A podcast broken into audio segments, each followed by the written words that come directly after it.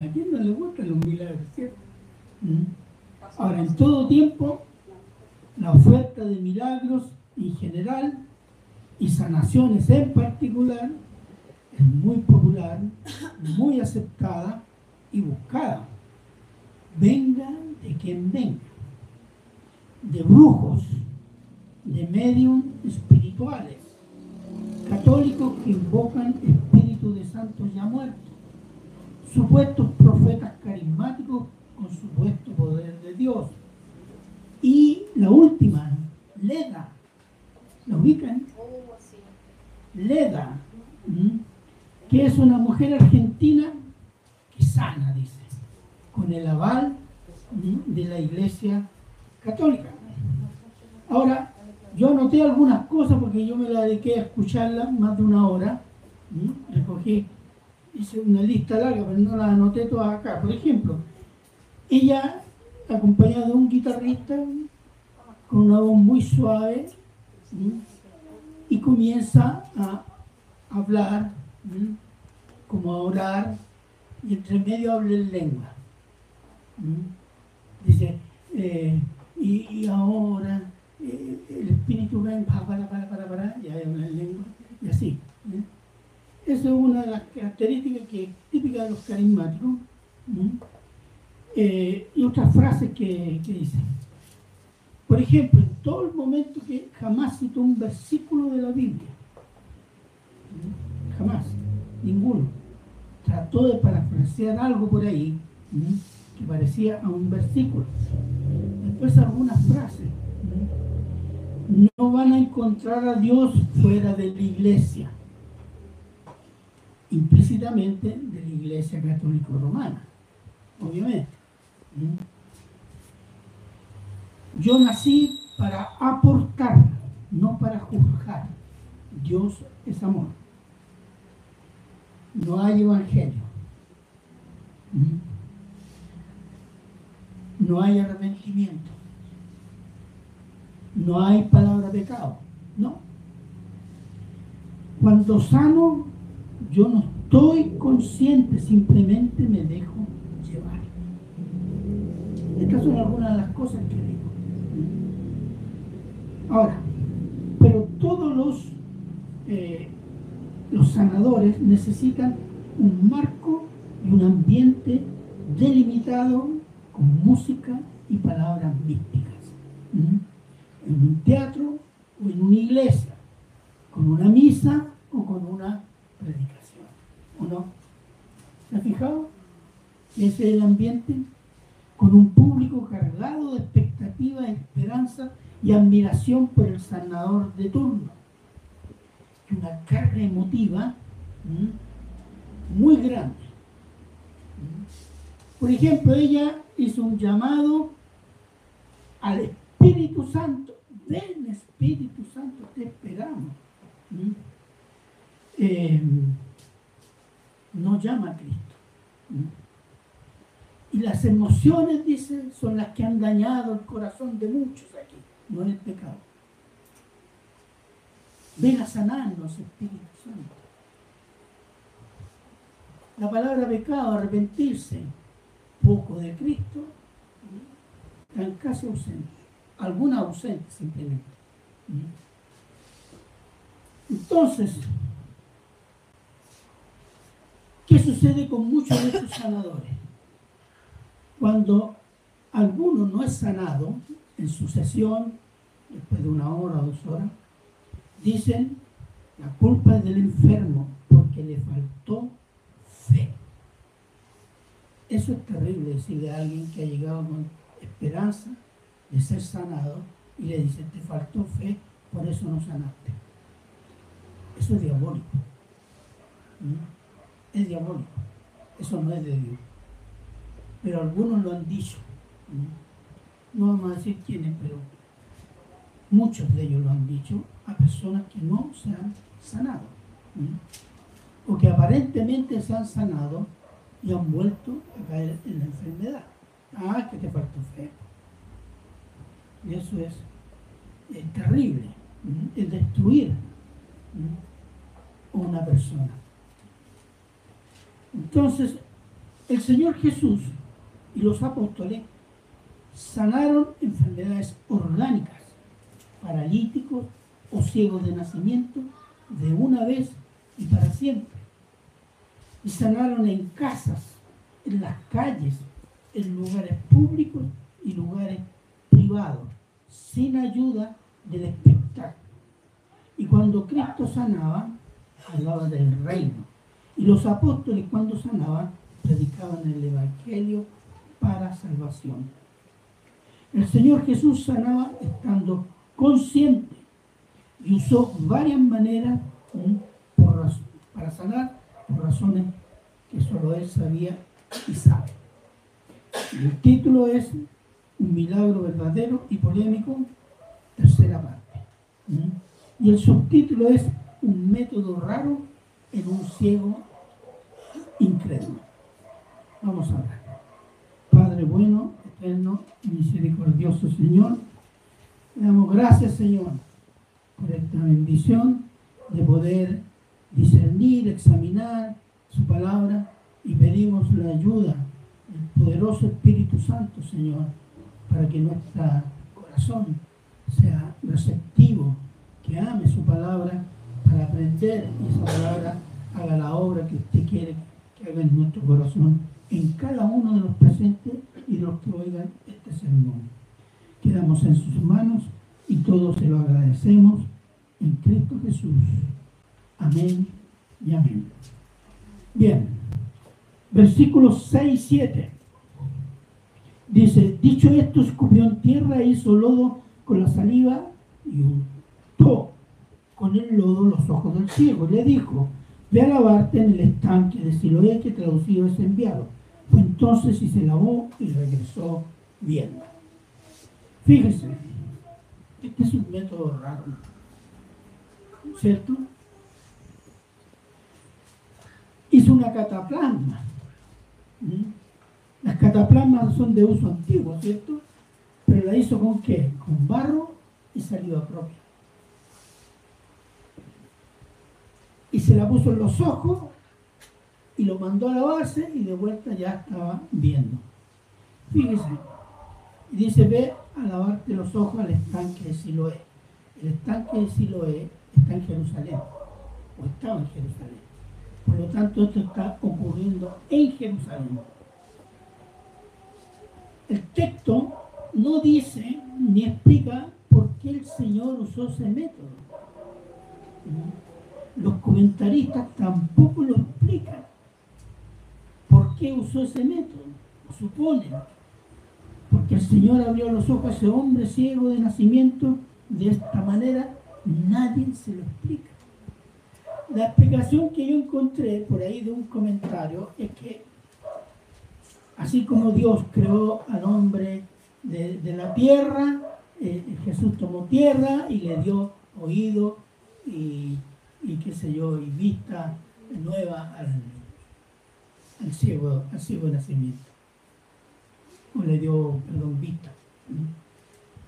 Entonces, bueno, puede ser, pero, pero no hay explicación ni tampoco el Señor hace ningún comentario. ¿Por qué? Simplemente hace eso y listo. Y esto es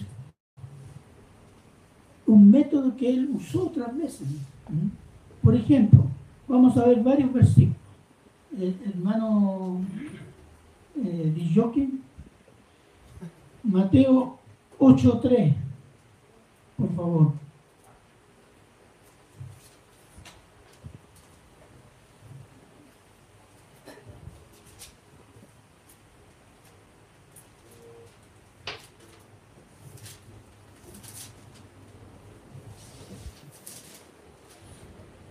Mateo 8.3.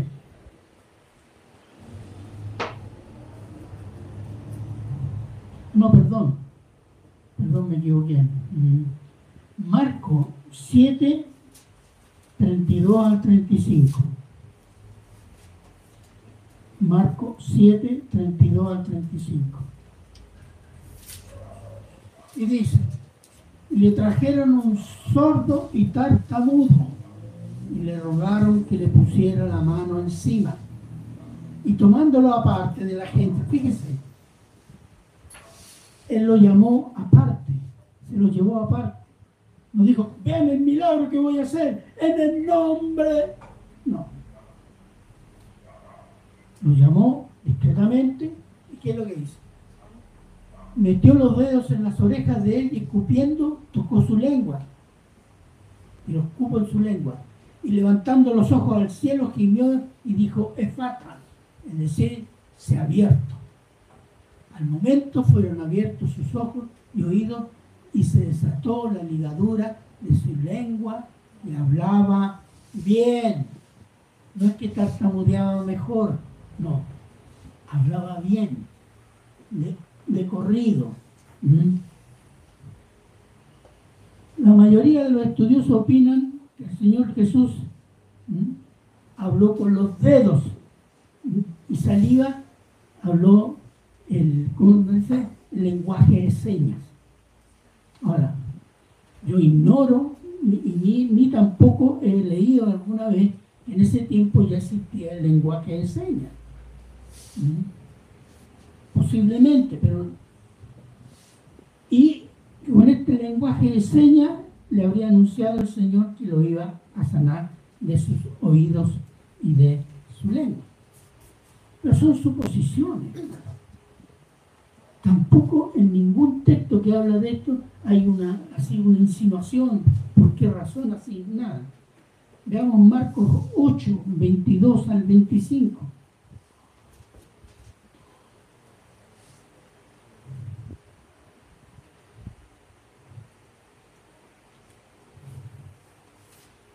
Luego vino a Bethsaida y le trajeron un ciego y le rogaron que le tocase.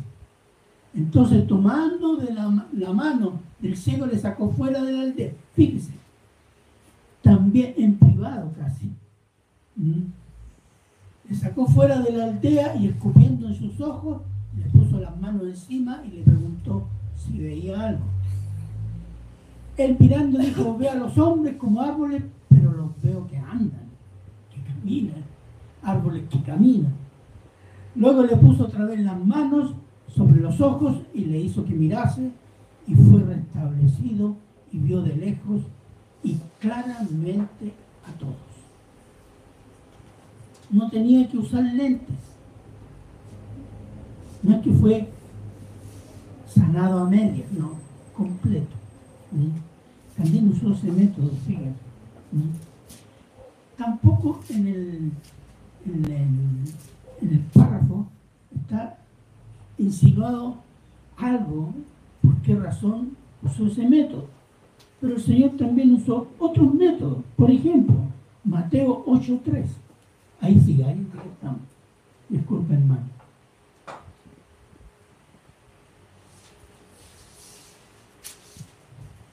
Ocho Está hablando de un leproso. Pone la primera parte del versículo.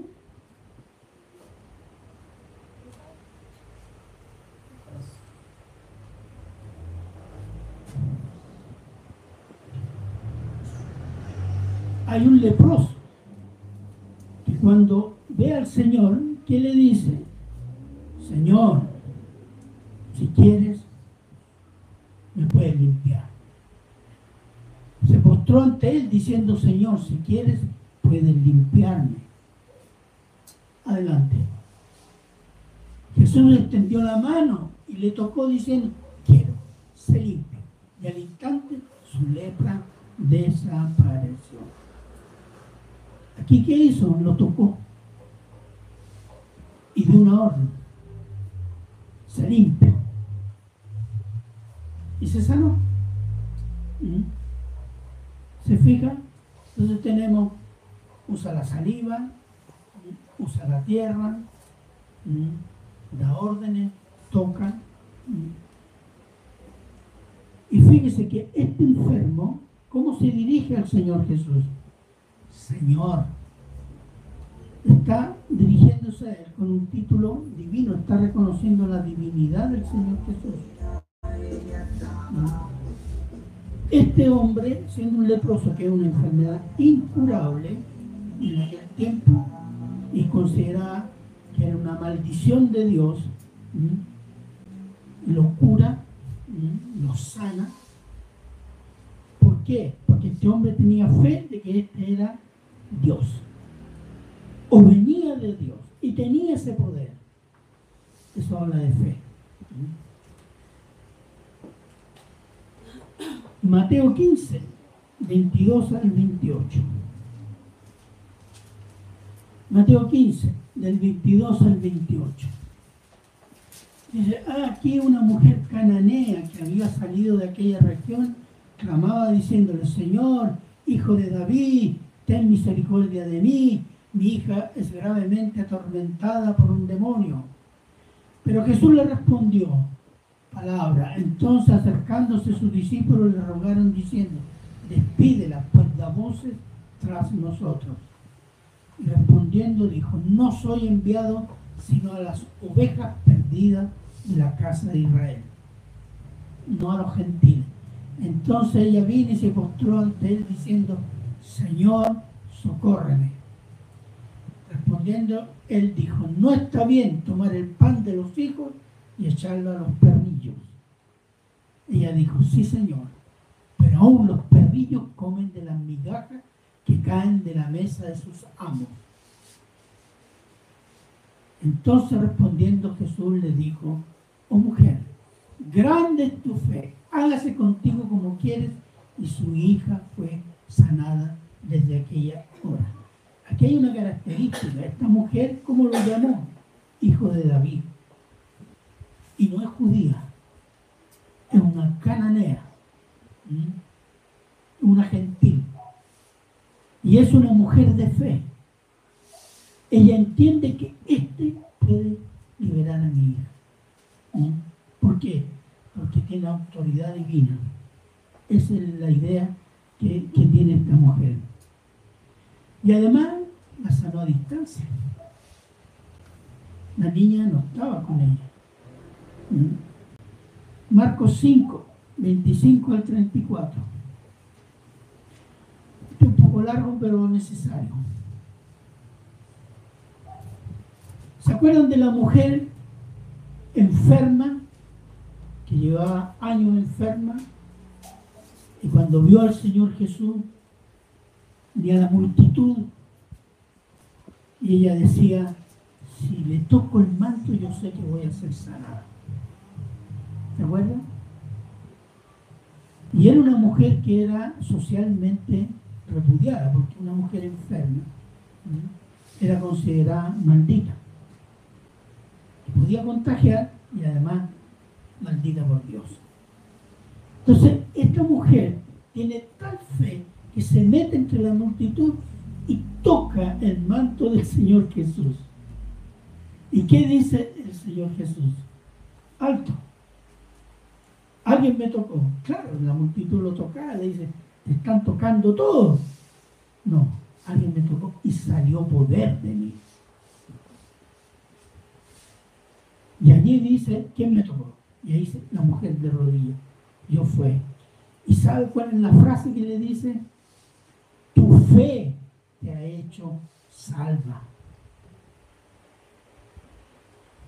Esta mujer creía. Y fíjese, decirle, no le dijo, tu fe te ha sanado. Tu fe te ha hecho salva un poco más adelante vamos a hablar de eso, porque hay otro caso igual. Marcos 5, 25 al 34, no, perdón. Marcos 6, 55, 56.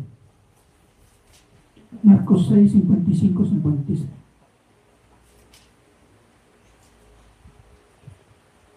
¿Qué dice? Y recorriendo toda la tierra de alrededor comenzaron a traer de todas partes enfermos en lechos donde oían que estaba. Y donde quiera que entraban en aldeas, ciudades o campos, ponían en las calles a los que estaban enfermos y le rogaban que les dejase tocar siquiera el borde de su manto y todos los que le tocaban quedaban sanos. Y los otros no cobraban nada por la entrada. Entonces, la esperanza, ¿cuál era? Que con solo tocarlo era sanaría. Vamos a otro caso, Lucas 7, del 12 al 15.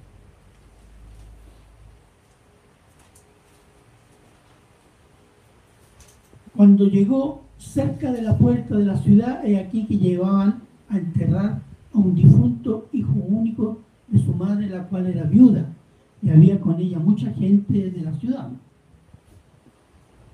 Y cuando el Señor la vio, se compadeció de ella y le dijo, no llores.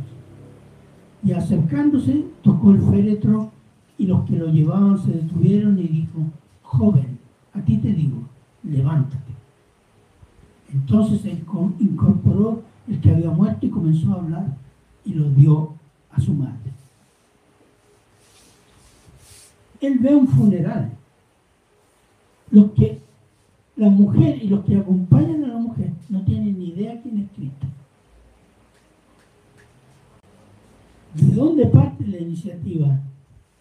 No de una petición, sino de la compasión de Cristo por esa mujer. Porque es viuda y sin hijos, esa mujer va a morir de hambre. Y eso va a él y le dice al joven, levántate. Fíjese, le da una orden. Toca el féretro, pero da una orden. ¿Mm? Veamos otro Juan 5, del 5 al 9. Juan 5, del 5 al 9.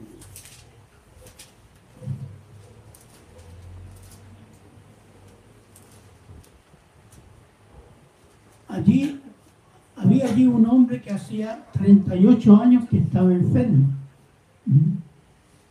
Cuando Jesús lo vio acostado y supo que llevaba ya mucho tiempo, así le dijo, ¿quieres ser sano?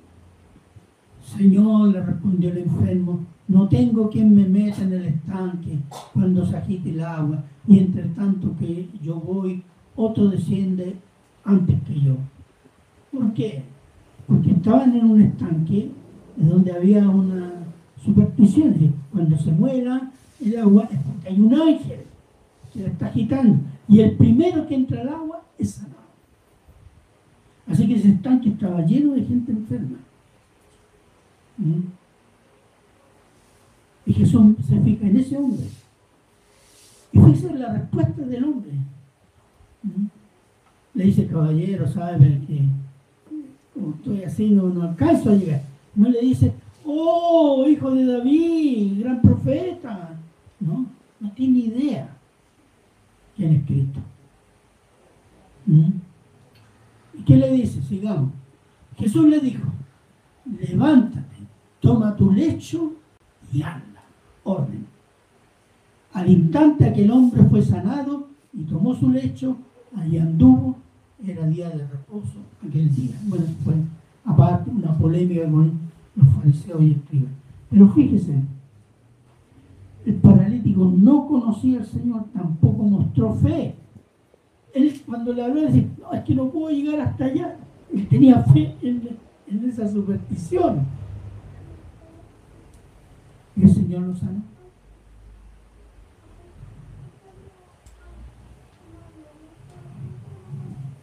El Señor le dio la orden, levántate y camina, y así fue.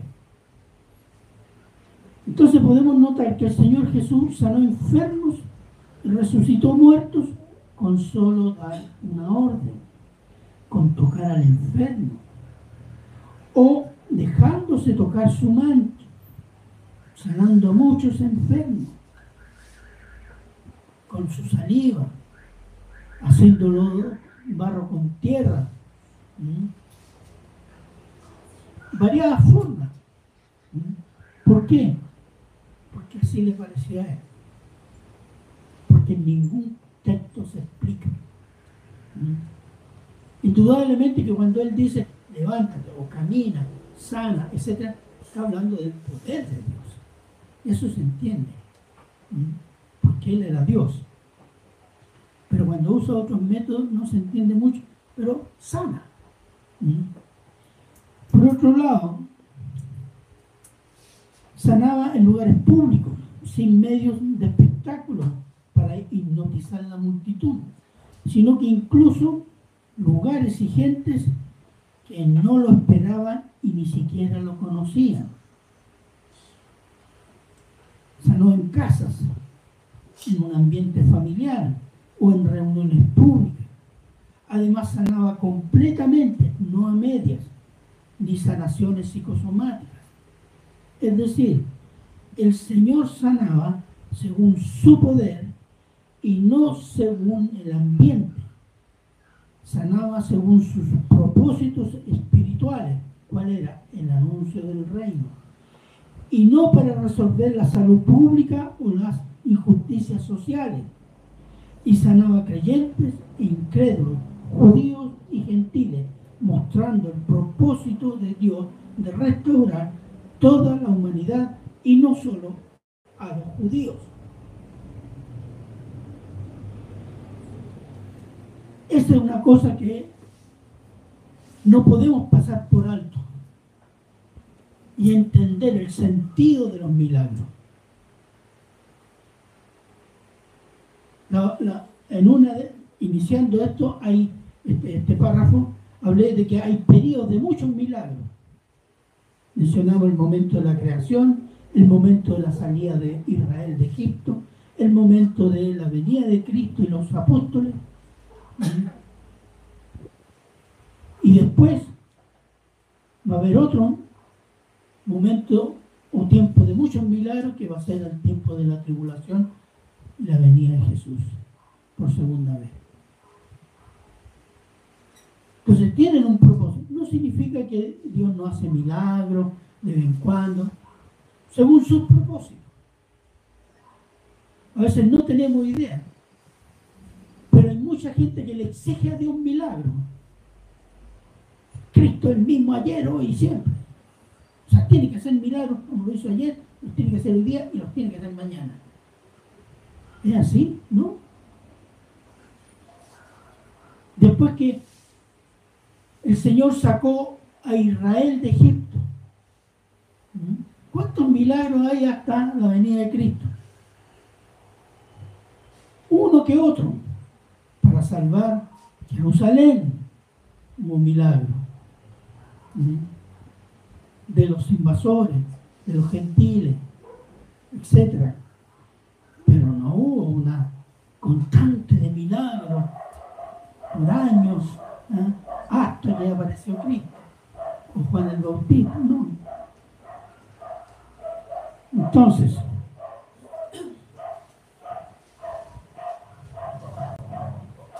ahora llama la atención las palabras del Señor Jesús a la mujer que se sanó tocando su manto. Ahora volvemos ahí. Tu fe te ha salvado. No dice, tu fe te ha sanado salvado es mucho más que sanar, ¿o no? Amén. Vamos a ver otro caso. Mateo 9, Mateo 9, del 1 al 7.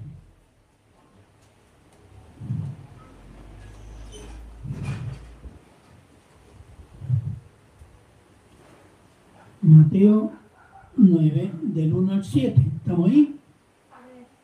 Entonces entrando Jesús en la barca, pasó al otro lado y vino a su ciudad. Y sucedió que le trajeron un paralítico tendido sobre una cama. Y al ver Jesús la fe de ellos, tuve nota, dijo el paralítico, ten ánimo hijo, tus pecados te son. Entonces algunos de los escribas decían dentro de sí, este blasfema.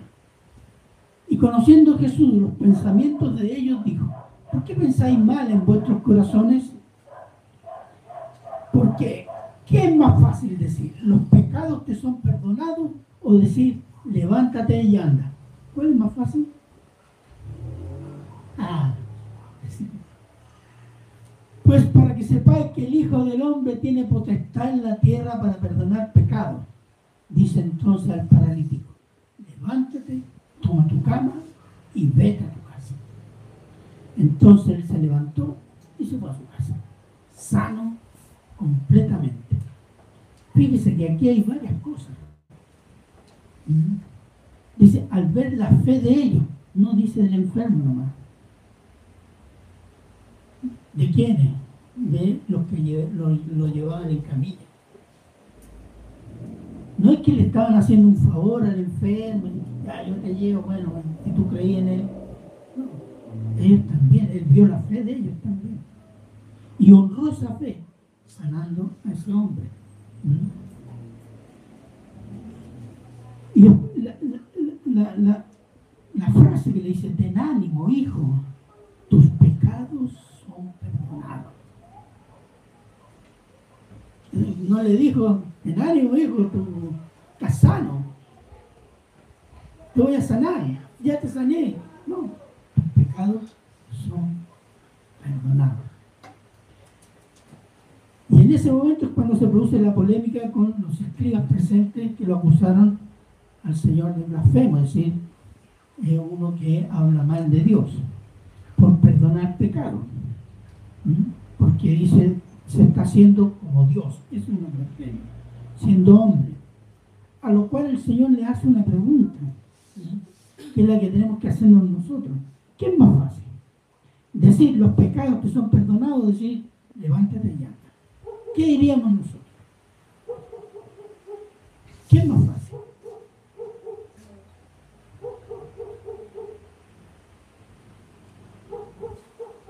Bueno, ustedes han dado la misma respuesta que dieron los judíos, se quedaron callados, porque no sabían qué responder. Aparentemente, aparentemente es más fácil decir tus pecados te son perdonados, porque no hay una evidencia pública que todos vean que sus pecados son perdonados. ¿Cierto? En cambio, decir levántate y anda es una orden inmediata, que si no se verifica, el sanador es falso. Así que es más difícil, aparentemente,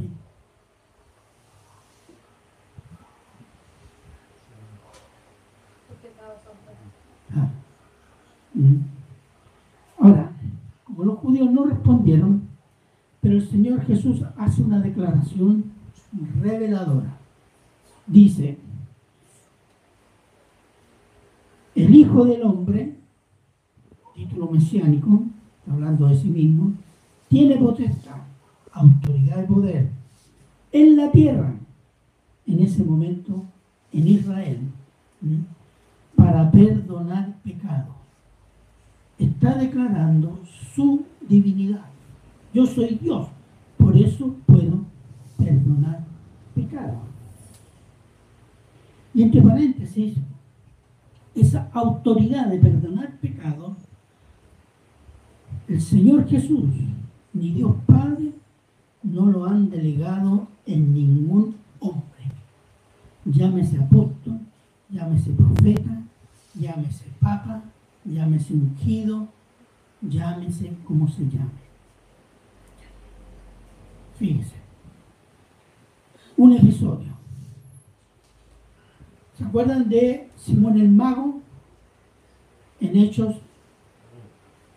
Cuando Felipe llega a Samaria, eh, hace, se convierte la gente, hace algunos milagros, etc.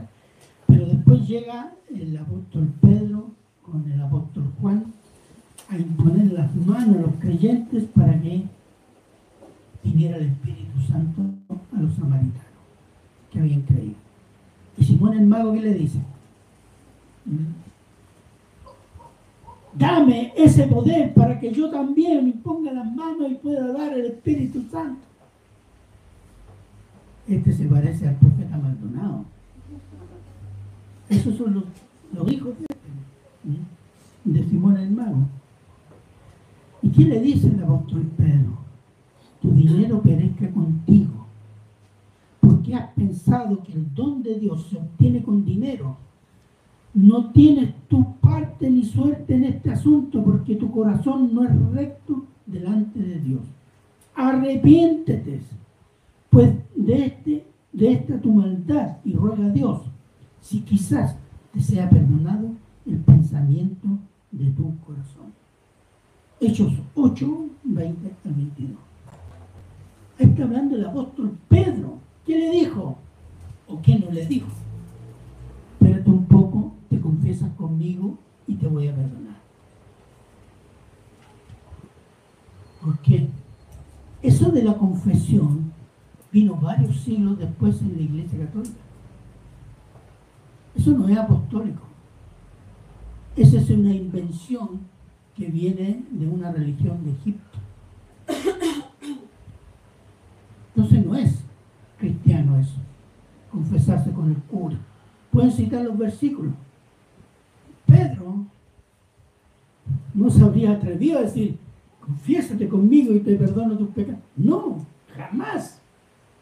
Ni siquiera los líderes que vinieron después de los apóstoles, que se llaman los primeros padres y apologistas, jamás podrían haber dicho esto. Eso es una invención papal de varios siglos después. Porque Dios no ha delegado en ningún ser humano el perdón de pecado.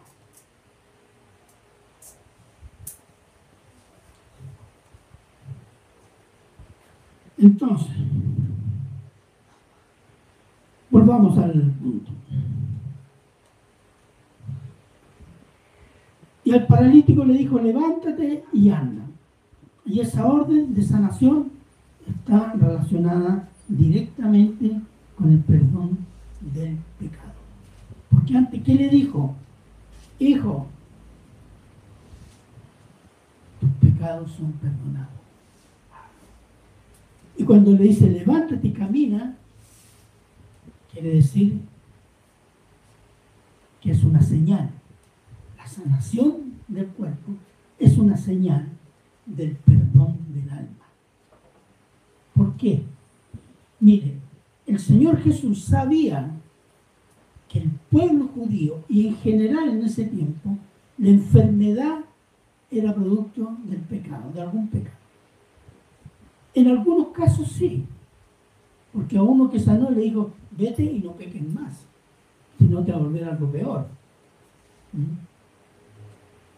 Entonces la señal que estaba haciendo el Señor Jesús al sanar a este hombre con fe y al sanar otros en la condición de pecadores era yo sano y es la señal de que puedo salvar el pecado le estaba hablando de esa manera a los judíos. Ese es el sentido de los milagros en estos dos personajes, la mujer y este hombre. Y a otro paralítico que le dijo, vete y no peques más, si no te venía algo peor. Porque están relacionados con el pecado, pero de esta forma el Señor está hablando a Israel y diciéndole, si yo sano es porque yo puedo liberar del pecado. Ese es el punto. Entonces el Señor no va a andar haciendo milagros para resolver problemas de salud, problemas de justicia social o problemas sanitarios. No, tiene propósitos. Porque en ese momento esa sanidad, esos milagros tienen un propósito, anunciar el reino para Israel. Tiene un propósito espiritual.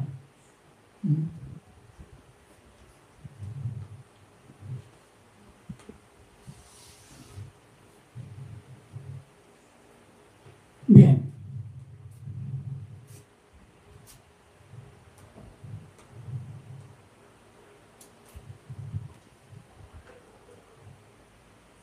Entonces, y más en general, como lo, dije anteriormente, las sanaciones del Señor Jesús a creyentes e incrédulos, a judíos y gentiles muestran que Dios, por medio de Cristo, quiere perdonar, salvar y restaurar su creación. Por lo cual esto se hace efectivo por el sacrificio de Cristo que paga por el pecado del mundo. Y Dios puede perdonar, salvar, restaurar por la fe en Cristo. Y solo la fe en Cristo. Invocando el nombre de Cristo. Ese es el punto. Y no invocando el Espíritu Santo, como algunos sanadores o sanadoras. O el amor universal. O invocando el amor del Padre, pero sin Cristo. No. Invocando el nombre de Cristo para salvarse de la condenación eterna del pecado. Versículo 7. Y el ciego fue al estanque de Siloé, como se le mandó y volvió viendo. ¿Qué es lo que hizo el ciego? Obedeció. Claro, en su condición no puede hacer otra cosa. Si hay un mínimo de esperanza y ah, por último hago esto, no sé qué hacer, a lo mejor resulta. Porque el ciego no conocía al Señor Jesús. Lo vamos a ver ahora. Su obediencia, su sometimiento, sin preguntar nada, resignado, es una muestra de su total impotencia para salir de esa situación. Y es la misma impotencia del pecador que no ve, no entiende y no puede. Y solo la voluntad de Dios la elección de Cristo y su poder pueden librar al ciego de su enfermedad, asimismo, solo por la voluntad y poder de Cristo somos librados de la condena y del poder del pecado para santidad y vida eterna. Es un ejemplo muy grave de la condición del pecador. Versículos 8 y 9.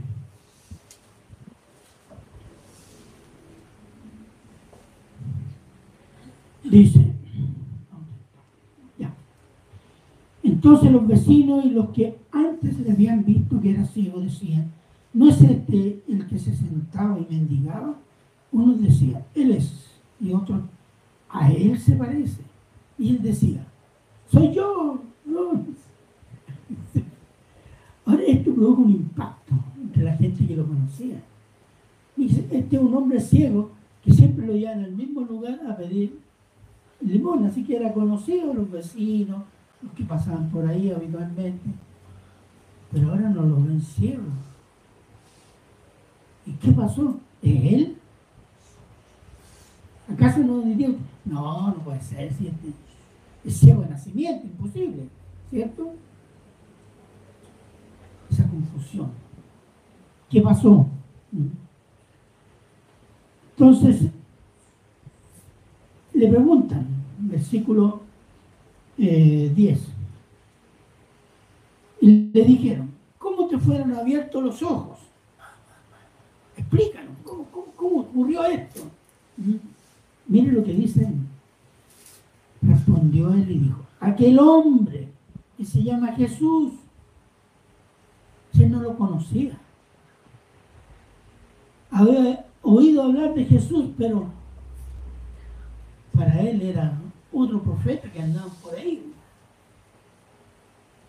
Ese hombre que se llama Jesús, no dice el hijo de David, es un gran profeta, el anunciado por los, por los profetas, no. Ese hombre que, que, se hace llamar Jesús, vino, me hizo esto, ta, ta, ta, ta. Eso para que entendamos que el Señor hace milagros cuando quiere, como quiere. Y no necesita un teatro, una iglesia, un templo y un ambiente.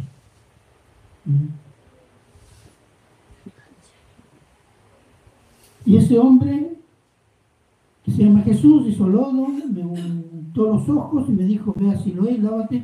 Y fui y me lavé y recibí la vista. ¿Mm?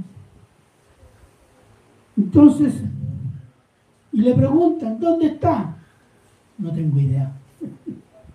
Fíjese, no lo conoce y no tiene idea dónde andaba este profeta este, que le dio la vista. ¿Se fijan? Lo cual nos enseña que el Señor Jesús sana a quien quiere. Sana como quiere. Sana cuando quiere y sana donde quiere.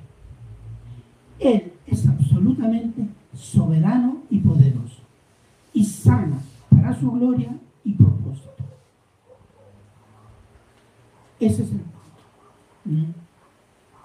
Y en ese tiempo, ya lo dijimos, el Señor sanaba como señal del reino y restauración de Israel. Me pregunta hoy, ¿qué significa que cada cierto tiempo aparezcan sanadores, como no es la primera, en Estados Unidos un periodo que aparecen muchos sanadores. Ahora, ¿qué significa que aparezcan sanadores de diferentes orígenes? Por ejemplo, sanadores de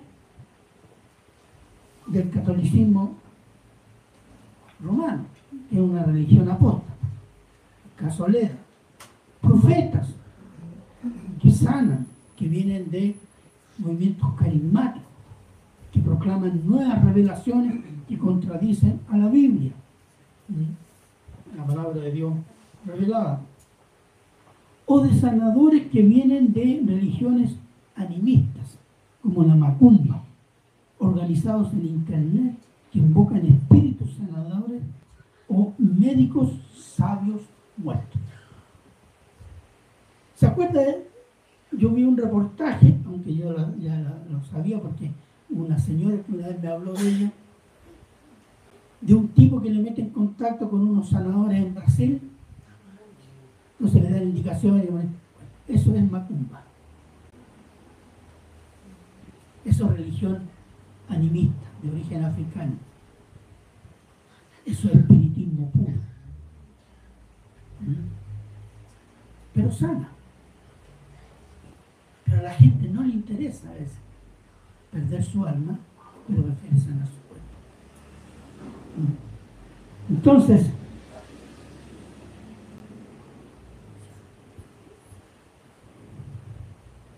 ¿cómo podemos entonces interpretar este, estos hechos milagrosos que suceden de vez en cuando? Hoy día tenemos a esta señora Leda que la van a pasear por toda América Latina. Hay un, la Iglesia Católica está serios problemas de división y esta va a ser para amortiguar los problemas que tienen dentro, que no son pocos. Entonces, ¿cómo podemos interpretar estos hechos milagrosos? Milagrosos, pues los milagros a veces son completos. Gente que se ha sanado de cáncer de sida. Y a veces no son completos. Salen un poco y después, no sé, un tratamiento, y hay que esperar y tener más fe, cualquier cosa. ¿Mm? ¿Cómo podemos decir que estos milagros vienen de Dios? ¿Qué propósito tienen estos milagros? ¿Se ha preguntado eso? Nunca nos preguntamos eso, porque ¿qué nos interesa? ¿Sana de verdad? Eso es lo que nos preocupa. Y en ese sentido, los demonios también han aprendido a sanar. No, pregúntenlo médicos macumba. ¿Mm? Sana. Brujas acá en Santiago, que sana. Entonces, los milagros no vienen solo de Dios. Cuando viene un pastor o un profeta carismático y sana gente como Gigi Ávila, en años atrás, dice gente que se sanó, aunque no hubo una correspondencia médica, en ningún caso. Suponiendo que haya sido, verdad que en algunos casos hubieran sido sanados. ¿Es esto señal de qué? ¿Cuál es la señal espiritual? Vamos a leer Segunda de Tesalonicenses 2, 18, 12. Segunda de Tesalonicenses 2, 8 al 12.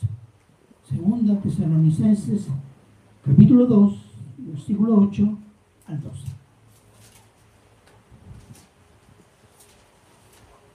Está hablando de el anticristo, el hombre de pecado, el inicuo, la bestia, en fin, todos nombres amables que aparecen en la Biblia de este personaje. Y entonces se manifestará aquel inicuo a quien el Señor matará con el espíritu de su boca y destruirá con el resplandor de su venida. Inicuo cuyo advenimiento es por obra de Satanás con gran poder y señales y prodigios mentirosos. Y con todo engaño de iniquidad para los que se pierden por cuanto no recibieron el amor de la verdad para ser salvos. Por esto Dios les envía un poder engañoso para que crean la mentira, a fin de que sean condenados todos los que no creyeron a la verdad, sino que se complacieron en la injusticia. ¿Qué tiene que ver este pasaje? Primero, para llegar a eso, lo que dice primera de Juan, estamos viviendo los últimos tiempos. Desde muerte, resurrección y ascensión del Señor comenzaron los últimos tiempos. Los últimos tiempos están marcados por el espíritu del anticristo. Tercero, la advertencia del Señor Jesús y de los apóstoles que vendrán falsos maestros durante todo este periodo y falsos cristos. Y cuarto, la apostasía. Todos estos milagros, inventados, reales, parciales, lo que sea, y que la gente busca, está preparando el ambiente espiritual para el anticristo. Porque antes que venga el Señor Jesús, tiene que venir el anticristo. Y el anticristo se va a presentar como el nuevo Cristo. Y se está preparando a las religiones y la influencia que puedan tener las religiones con esto de los milagros. Porque así se prepara una masa de gente dispuesta a aceptar los milagros del anticristo. Lo dice, milagros y prodigios. Este es el Cristo. Eso es lo que se está preparando.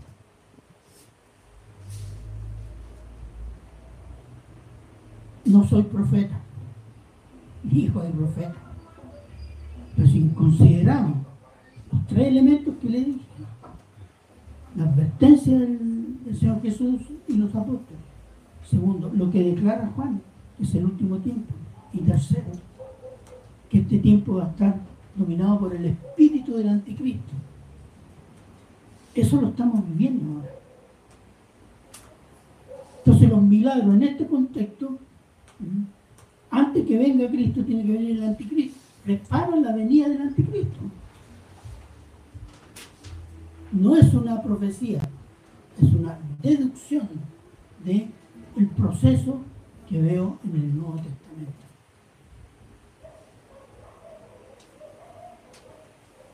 Esto no significa que el Señor no hace milagros, sí los hace.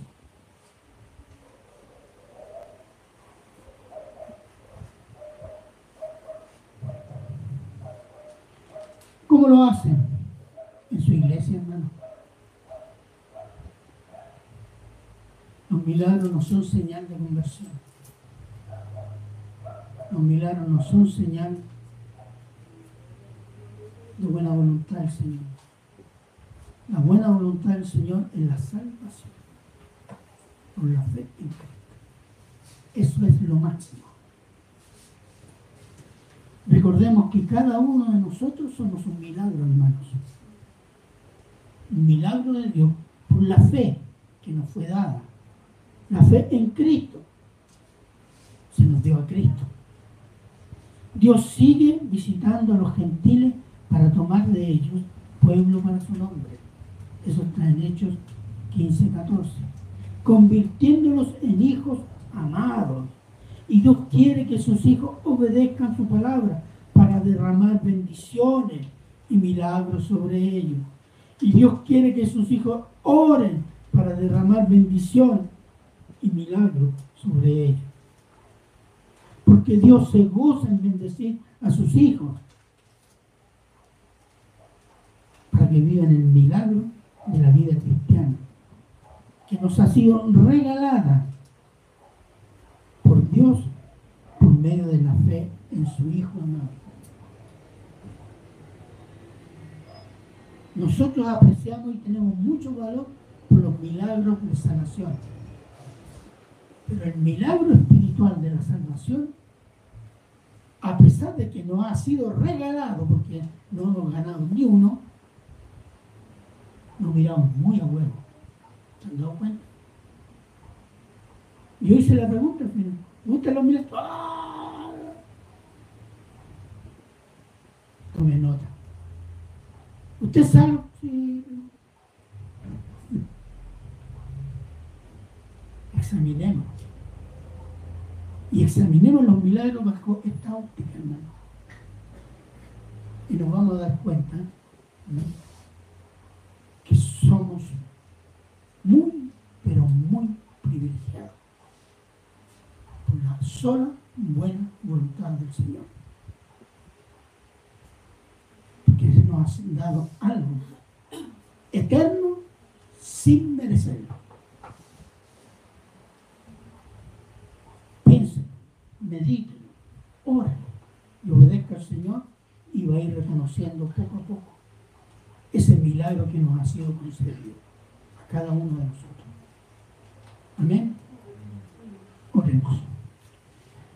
Padre bueno, eterno y misericordioso Señor.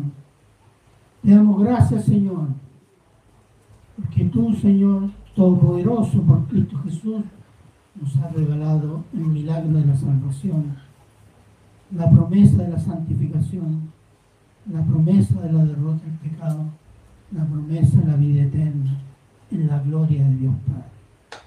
Gracias Padre por esta maravillosa obra que tú nos has regalado por tu amado Hijo Jesucristo.